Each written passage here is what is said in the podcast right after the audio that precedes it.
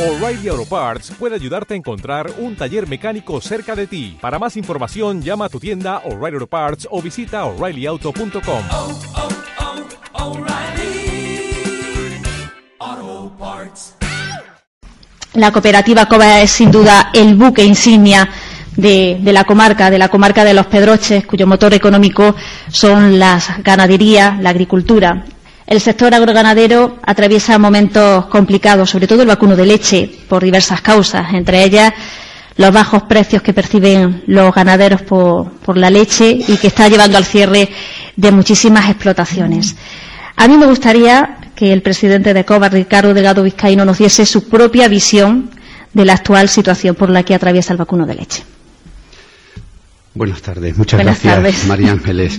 Eh, efectivamente, la situación es eh, delicada, pero hemos cerrado el martes nuestras jornadas técnicas, la vigésima edición, con una conferencia que se titulaba Juntos creamos nuestro destino y la intención, más que hablar de economía como otros años que nos han venido a contar lo que había sucedido, cómo había sucedido, pero sin saber muy bien cómo vamos a salir de esta, pues hemos optado por traer una persona a esa jornada que nos transmitiera un poquito de optimismo, de actitud positiva y demás, que es lo que yo, eh, la contestación a tu respuesta, voy a pretender, ¿no?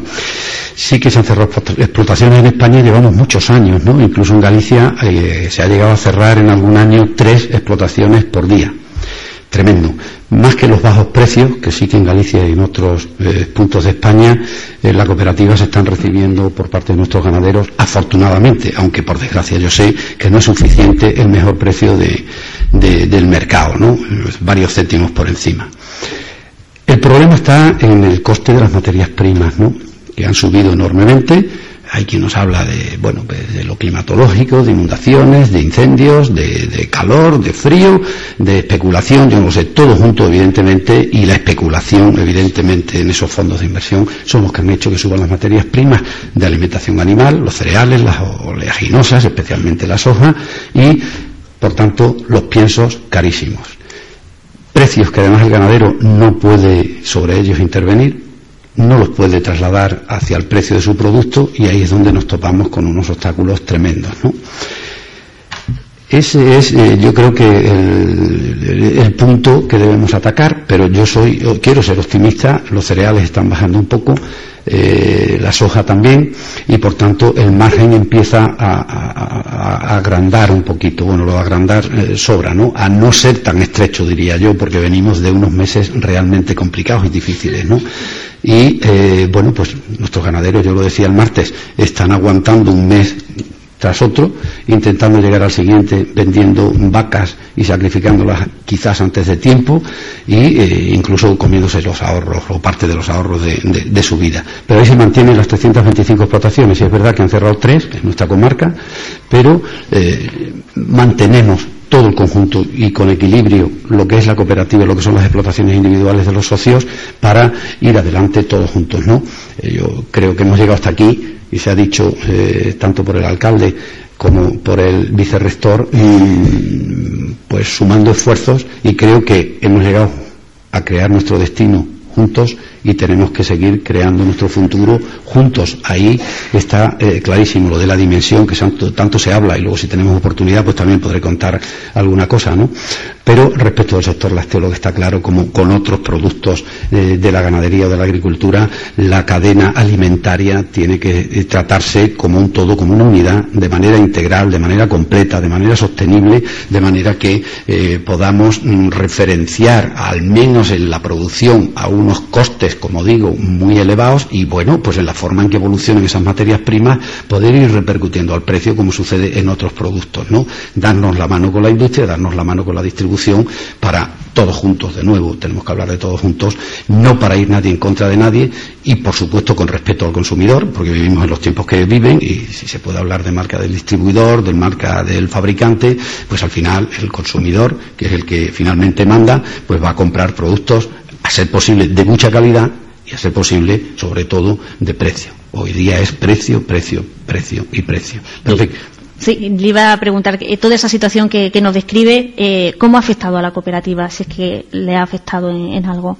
No, sin duda. Se ha comentado también que el, la industria agroalimentaria padece menos esta crisis económica tan tremenda y es así. Evidentemente las exportaciones nos han salvado y la balanza comercial, el alcalde lo decía, es positiva, se viene creciendo año tras año y eh, bueno, pero, pero en España estamos como estamos también, la economía es, y no se salva ningún sector, pero es que no se salva absolutamente ninguno, ni las entidades financieras, que ya lo sabemos, ni la construcción, que también lo sabemos. Eh, luego Antonio Jesús Torralbo, presidente de la DEO de los Pedroches, seguramente hablará, eh, pues no solo ha estallado la burbuja inmobiliaria, sino también la particular del cerdo ibérico, ¿no?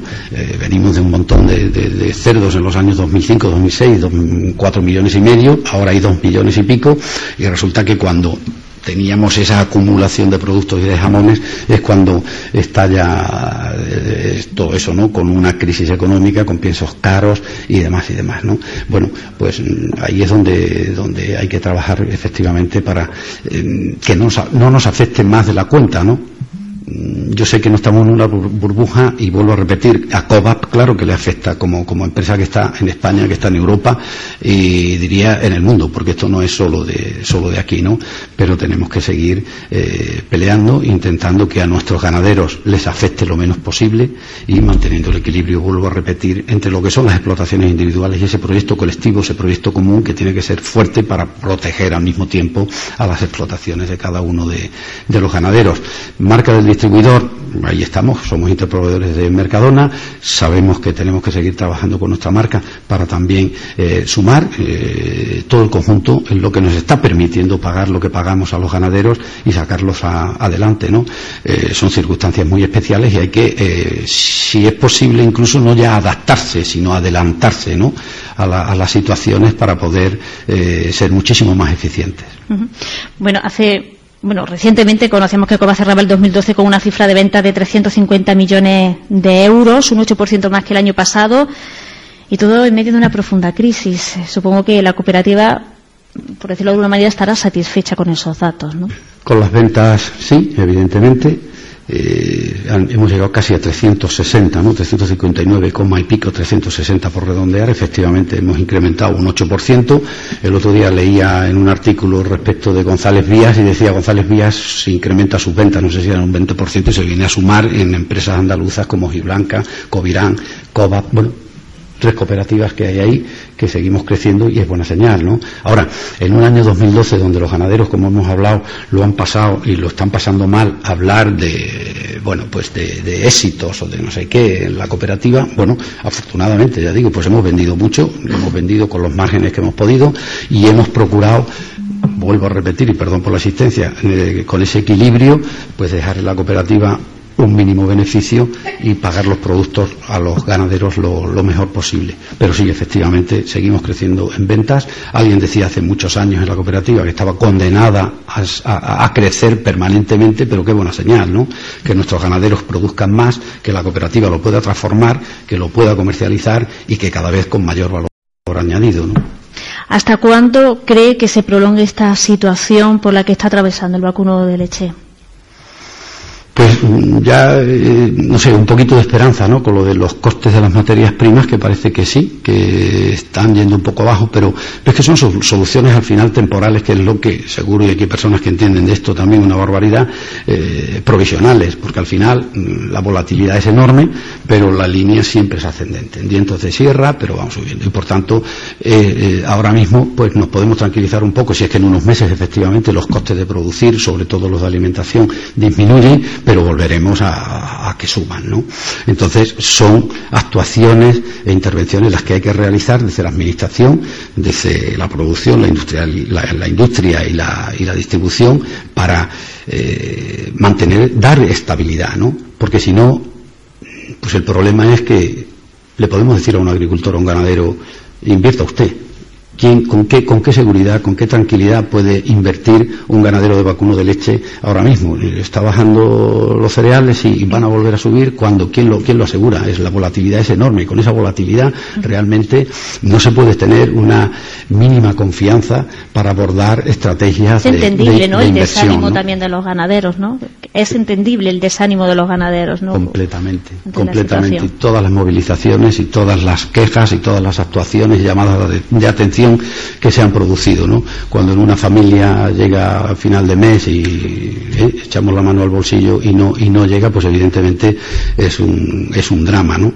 Pero bueno, yo sé que vamos a salir adelante y los miembros que tenemos en la cooperativa, evidentemente, pues vendrán, como hemos dicho alguna vez, nuevos retos que abordaremos con nuevas estrategias. Se ha hablado de exportación, de mejora en la comercialización, de marketing, un marketing, innovador. Yo me gustaría, y lo digo mucho en la cooperativa, más que vender productos, tenemos que vender nuestra manera de hacer las cosas, cómo hacerlas, incluso exportarlas también. Nos visitan de Marruecos, de Túnez y de otros países, eh, de Polonia, de Sudamérica, para que eh, seamos capaces de ir y a ver si se puede replicar esto. Yo sé que es imposible porque son personas, son, es un medio, es una forma de ser, pero a través de un marketing innovador saber transmitir nuestro espíritu de cooperación, nuestro espíritu de servicio, de trabajo, de esfuerzo, esos son los miembros y esos son los valores, evidentemente, con los que no habrá obstáculos infranqueables y sumando esfuerzos. Lo, lo, vamos a seguir consiguiendo, ¿no? Pues preguntabas antes mm, qué tiene que hacer el Valle de los Pedroches o la industria agroalimentaria para ser el motor. Yo creo que qué debemos hacer para seguir siendo el motor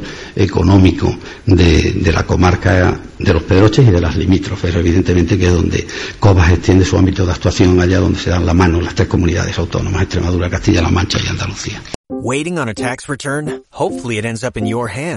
Fraudulent tax returns due to identity theft increased by 30% in 2023. If you're in a bind this tax season, LifeLock can help. Our US-based restoration specialists are experts dedicated to helping solve your identity theft issues. And all LifeLock plans are backed by the Million Dollar Protection Package. So we'll reimburse you up to the limits of your plan if you lose money due to identity theft. Help protect your information this tax season with LifeLock. Save up to 25% your first year at LifeLock.com slash aware.